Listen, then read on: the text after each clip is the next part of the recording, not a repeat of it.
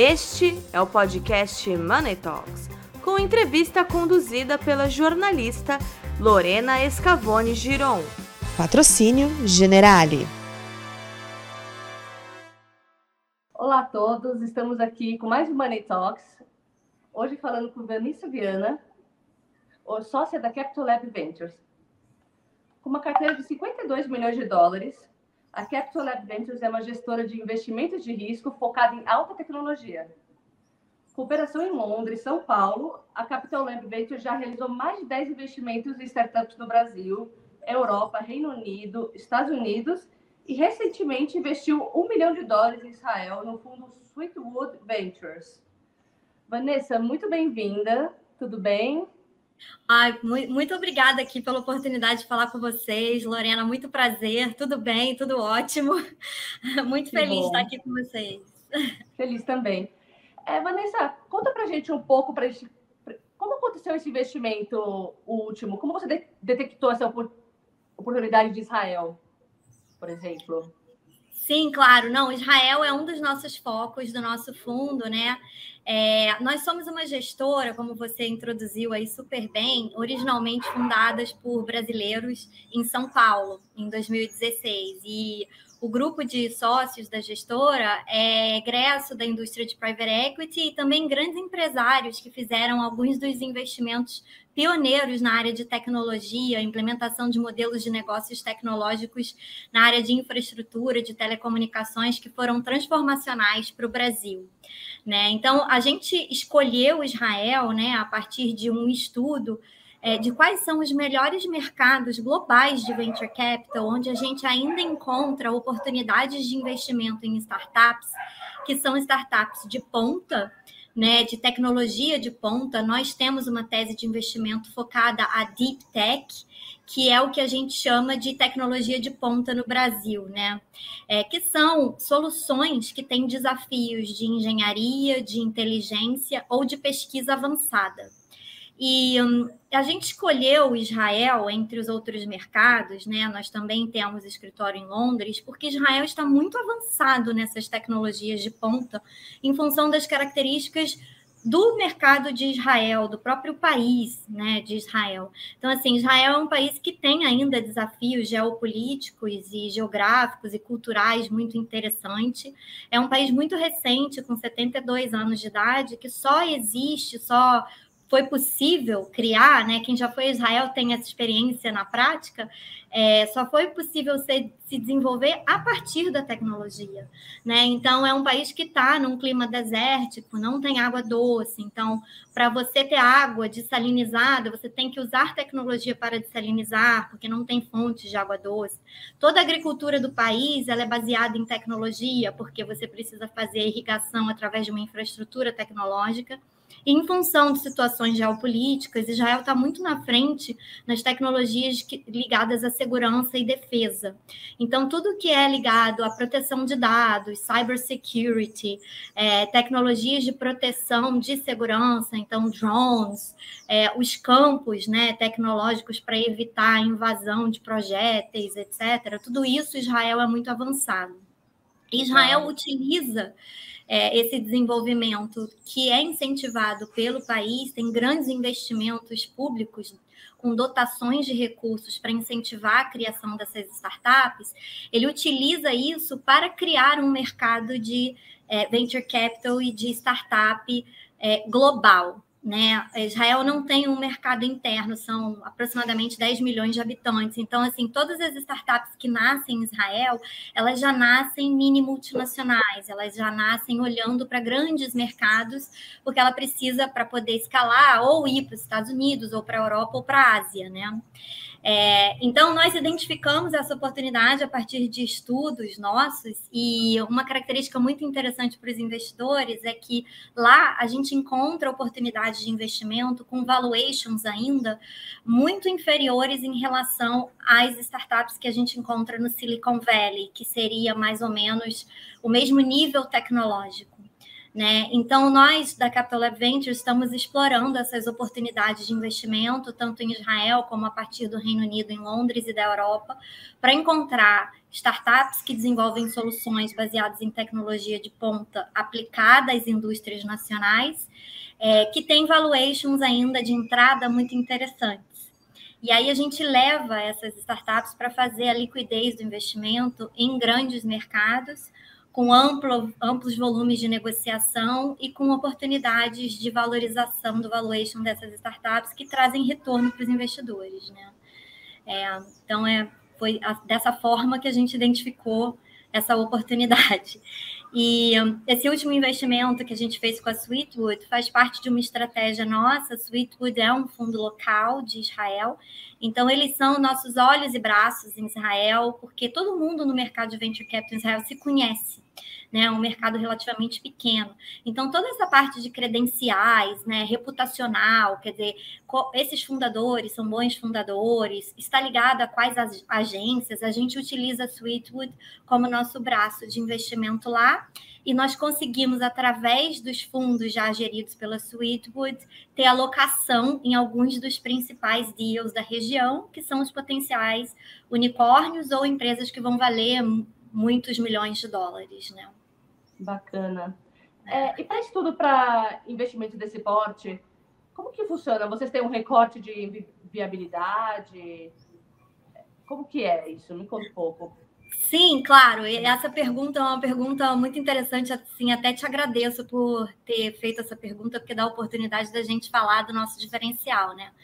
Bom, aqui na Capital Lab Ventures, como eu falei, a gente foca é, em Deep Tech, nessa tecnologia de ponta. Então, a característica do, das, das, startups e dos investimentos é, em startups de empresas de tecnologia de ponta é que no início do desenvolvimento da solução existe um risco técnico maior. Porém, logo que as startups passam é, do período de MVP, né, que é um é, um minimum viable product, como a gente fala, né? Um produto mínimo que ela pode comercializar e uma prova de conceito para fazer o product market fit, quer dizer, como que aquele produto se insere no mercado é, que vai consumir aquele produto. Assim que essas startups de deep tech passam desses estágios, o risco de comercialização e de escala ele é um, inferior a outros modelos de negócios mais voltados para business to consumer, B2C, é, porque essas tecnologias são tecnologias viabilizadoras, elas estão na base da infraestrutura é, de muitas indústrias.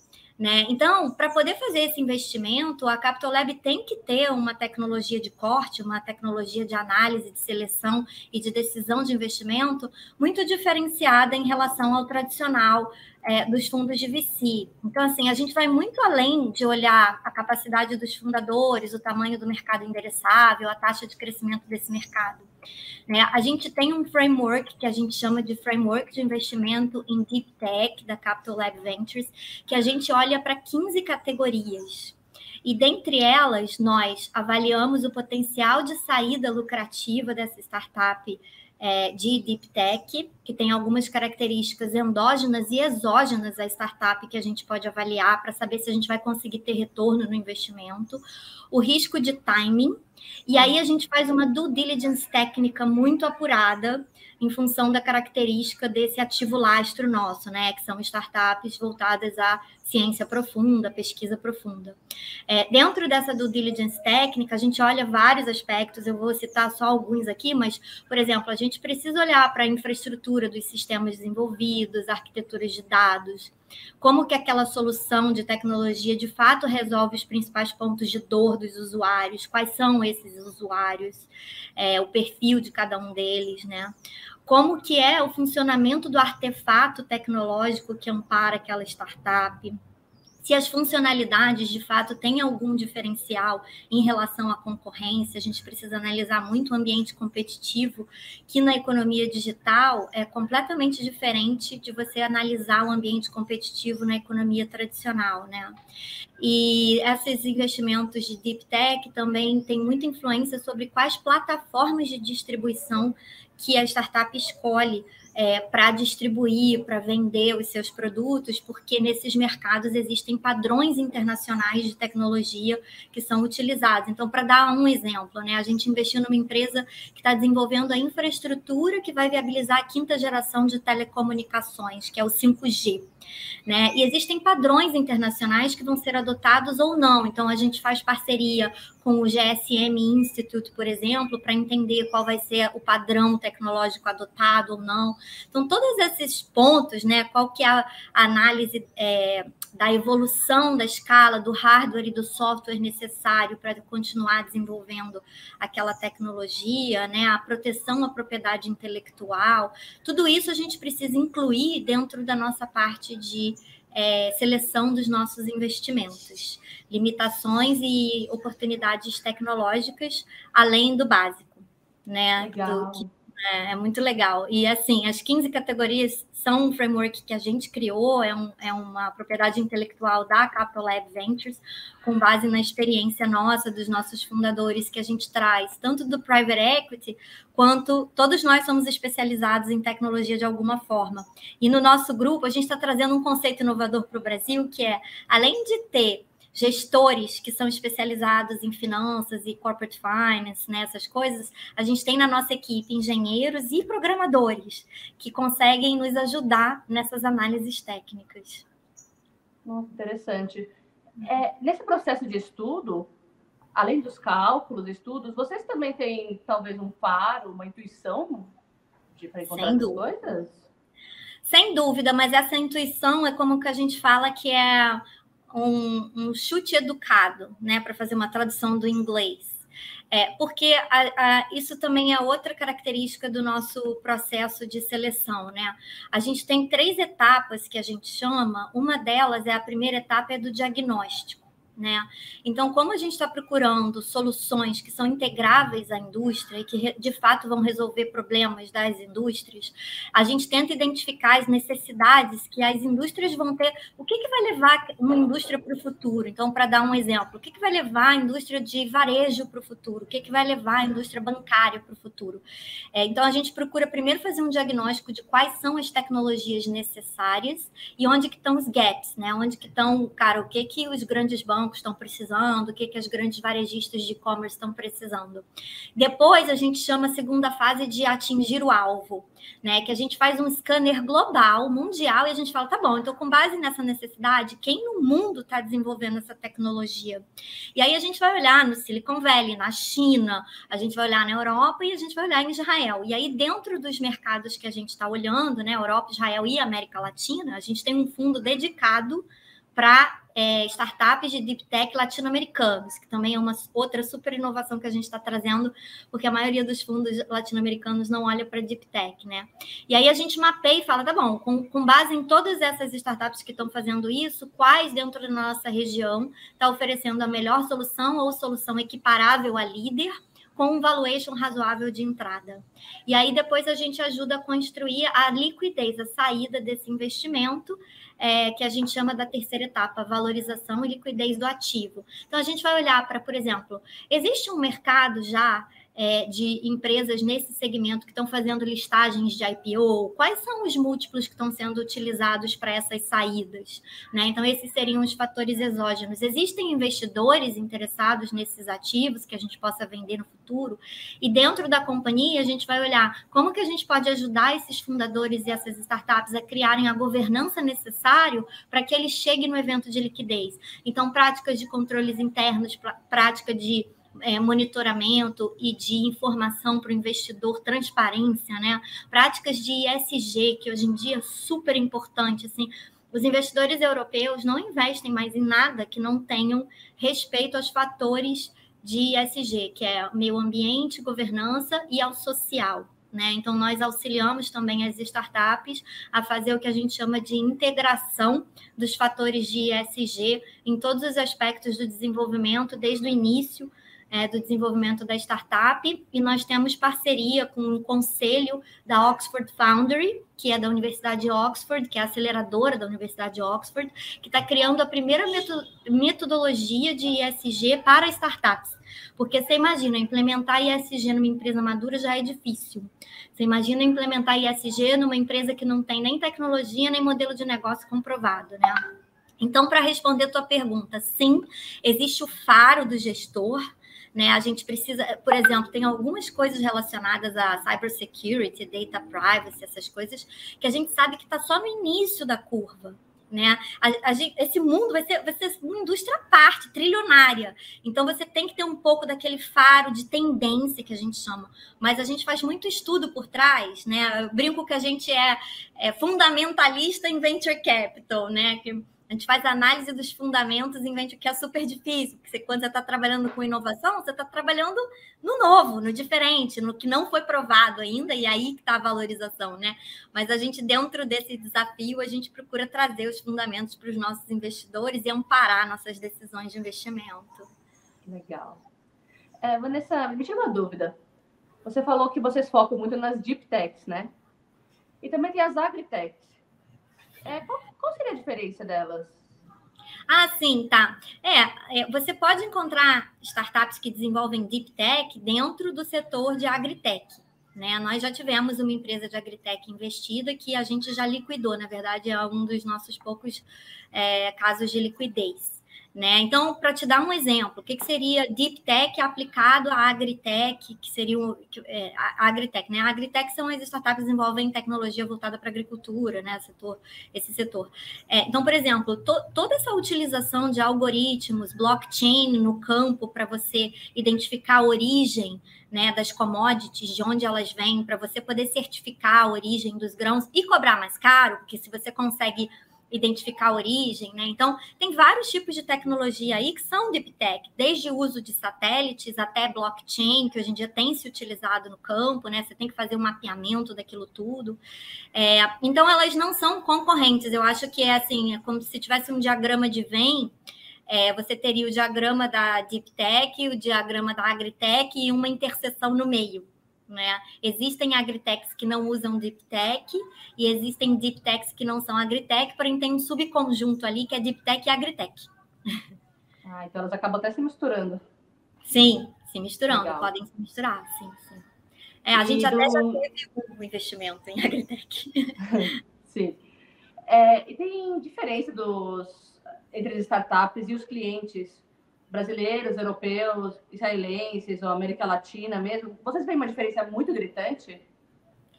Sim, ou... tem. Eu, sim, eu vou dividir o, a pergunta em dois, né? Primeiro eu vou falar das startups. Assim, uma, uma coisa muito interessante para a gente observar, Lorena, é que assim, é, soluções tecnológicas elas são artefatos, como a gente chama, sociotécnicos. Né? Então, para dar um exemplo bem é, tangível, Muita, muitas empresas elas compram sistemas tecnológicos, tentam implementar os sistemas e depois ninguém utiliza, não tem aderência nenhuma, não tem adesão. E eles acabam, não resolve o problema da empresa, eles acabam fazendo grandes investimentos em tecnologia e aquilo ali não dá em nada. Né? Mesma coisa são grandes incumbentes, como a gente chama, né? Então, empresas tradicionais que tentam fazer modelos de negócios digitais e não conseguem, né? É, vem novas empresas, startups e estão tomando o mercado. Por exemplo, o exemplo do Nubank, que está fazendo IPO agora, está incomodando muita gente.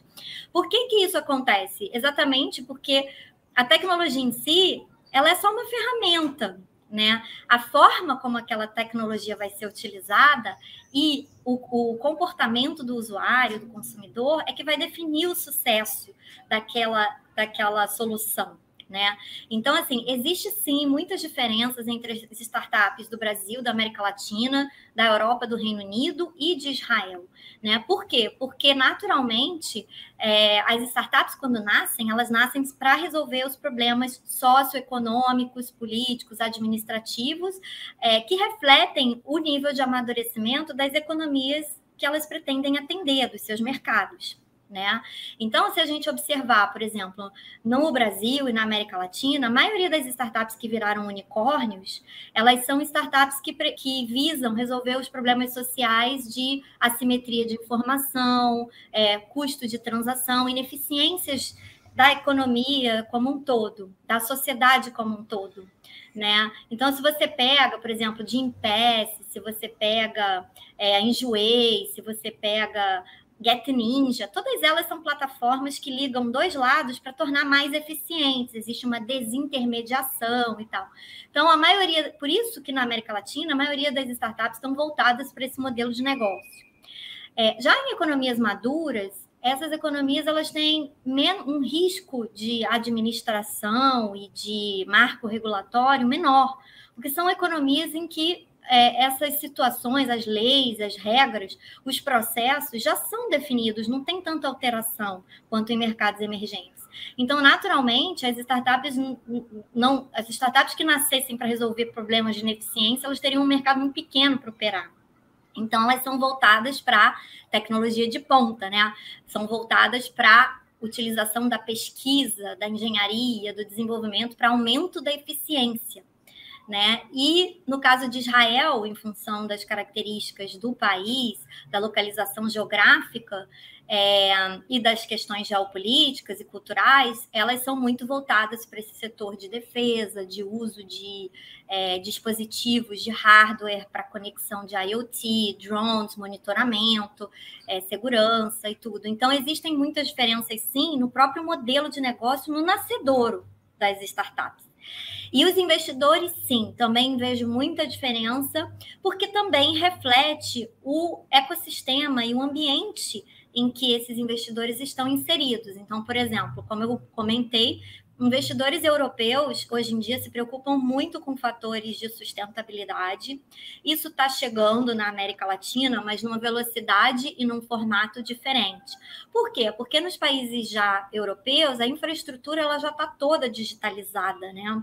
Então você pode pegar um metrô, tá, é, você sai de casa, você fecha a sua porta da sua casa, é, é, você entra numa catraca, você passa num supermercado, tudo isso já está integrado com carteiras digitais, as e-wallets, né? Você com o celular na mão, você sai de casa e faz tudo, você não precisa nem levar uma carteira. É, nos nossos países maiores, como a, os países que estão na América Latina, especialmente o Brasil, que tem uma, um tamanho continental, o México, né, que tem um tamanho continental, é, é, infraestrutura digital ela custa muito caro, custa muito caro para você digitalizar a infraestrutura. E o comportamento acaba sendo diferente. Então, os investidores, por exemplo, nessa área de energia, é, veículos de, com, que usam energia limpa, né, os, os, veículos elétricos com energia, com fonte elétrica, ele está muito mais avançado na Europa e, e em outras regiões da Ásia também, ali no Oriente Médio, do que na América Latina. Por quê? Porque se hoje, se você sai com um carro elétrico numa cidade como São Paulo, você vai ter dificuldade, em função do trânsito, das distâncias, para você reabastecer esse veículo. Né? Então, isso acaba acarretando também uma diferença de perspectiva nos nossos investidores. Mas o que eu te digo é, é o seguinte: no longo prazo, essas tendências, essas curvas se encontram. Né? E por isso que a gente está trazendo esse nível de inovação para os investidores brasileiros e latino-americanos, porque eles acompanham tanto quanto e muitas vezes encontram soluções mais criativas para os problemas do que as soluções que são encontradas nas economias maduras, porque a gente tem que ser é, mais criativo para poder tropicalizar, né? Então, talvez seja uma questão de timing, é, mais do que uma questão é, de que eventualmente vai ter uma diferença fundamental, sabe? Mas as exigências são diferentes, porque, por exemplo, para te dar um exemplo, eu recebi uma pergunta outro dia de um investidor nosso. Pô, mas se você não investir nas plataformas, você vai ficar de fora de muita coisa, né? Mas aí é que o gestor se diferencia, né? Se eu for fazer o que todo mundo faz, eu não me diferencio. Se eu trouxer coisas diferentes, com potencial de retorno diferente, em moeda forte, ainda por cima, porque a gente viu uma desvalorização do real muito grande nos últimos anos, até em função do Covid, questões políticas, né? É, eu consigo me diferenciar, né? Então, é o que a gente fala, nem todo caminho é para todo caminhante, E, e, isso não significa que investir na plataforma não seja bom. Existem excelentes oportunidades fora da nossa tese de investimento. Mas é aí que está a riqueza da gente poder co-investir com outros fundos de VC e trazer um olhar diferenciado, uma tese de investimento diferenciado e retornos diferenciados para o investidor, né? Você faz uma, na teoria de diversificação de risco, você faz uma alocação de portfólio mais saudável para o investidor, né? Sim, né? Senão você acaba sendo mais do mesmo. Exato. Não por quê. É, com certeza. É, Vanessa, para finalizar, qual uma dica você, que você dá para o jovem empreendedor que quer, também quer investir nesses tipos de startups de risco? De risco, como ele começa? Sim. Como ele estuda isso? Não, tá ótimo. É, assim, já existe uma ampla literatura e um conhecimento de muitos anos do venture capital, né? Venture capital, assim, eu acho que nasceu muito ali no Silicon Valley com aqueles primeiros desenvolvedores. A gente lê a história do venture capital, né? A criação da Microsoft, do Bill Gates, né? Então, assim, eu ficaria atenta se o, esse, esse jovem empreendedor quiser se informar, tem uma ampla literatura já disponível, muita coisa na internet. Eu ficaria muito de olho nessa questão da liquidez. Como é que faz dinheiro de fato? Como é que dá retorno de fato? Né? Nós aqui na Capital Lab procuramos ter um que a gente chama de educação do investidor. Então a gente cria uma série de relatórios e comunicações internas para os nossos grupos de investidores, que aos pouquinhos a gente pretende ir abrindo, abrindo né, para quem quiser acessar. É, então, a dica é: quem quiser investir com a gente vai ser um prazer, mas a, a, acho que a dica número um é procure se informar, porque nem tudo que é startup é uma boa startup, nem toda uma boa ideia é uma boa empresa, nem toda uma boa empresa é um bom investimento. São coisas diferentes. Às vezes você tem investimento, empresas maravilhosas que não são um bom investimento, não dá retorno. Né? Às vezes você tem ideias incríveis que também não são nem um bom investimento, nem uma boa empresa. Então, como diferenciar? Então, é por isso que a gente traz esses frameworks e é toda a nossa experiência, bagagem de investimento. Muita coisa que a gente passa na vida dá certo, muita coisa dá errado. E a gente aprende com os erros, né? É muito importante aprender com os erros também. Então, quem é. quiser entrar em contato com a gente também, super feliz. E, mas eu acho que é isso. Procure se informar e fique de olho nessa questão, né? Como é que é o retorno sobre o investimento se você for investir. Mesmo se ele for ser empreendedor, investir no próprio negócio. Ele tem que saber como que aquele negócio vai gerar retorno. E o retorno não é só para ele, Lorena, isso é uma coisa muito importante.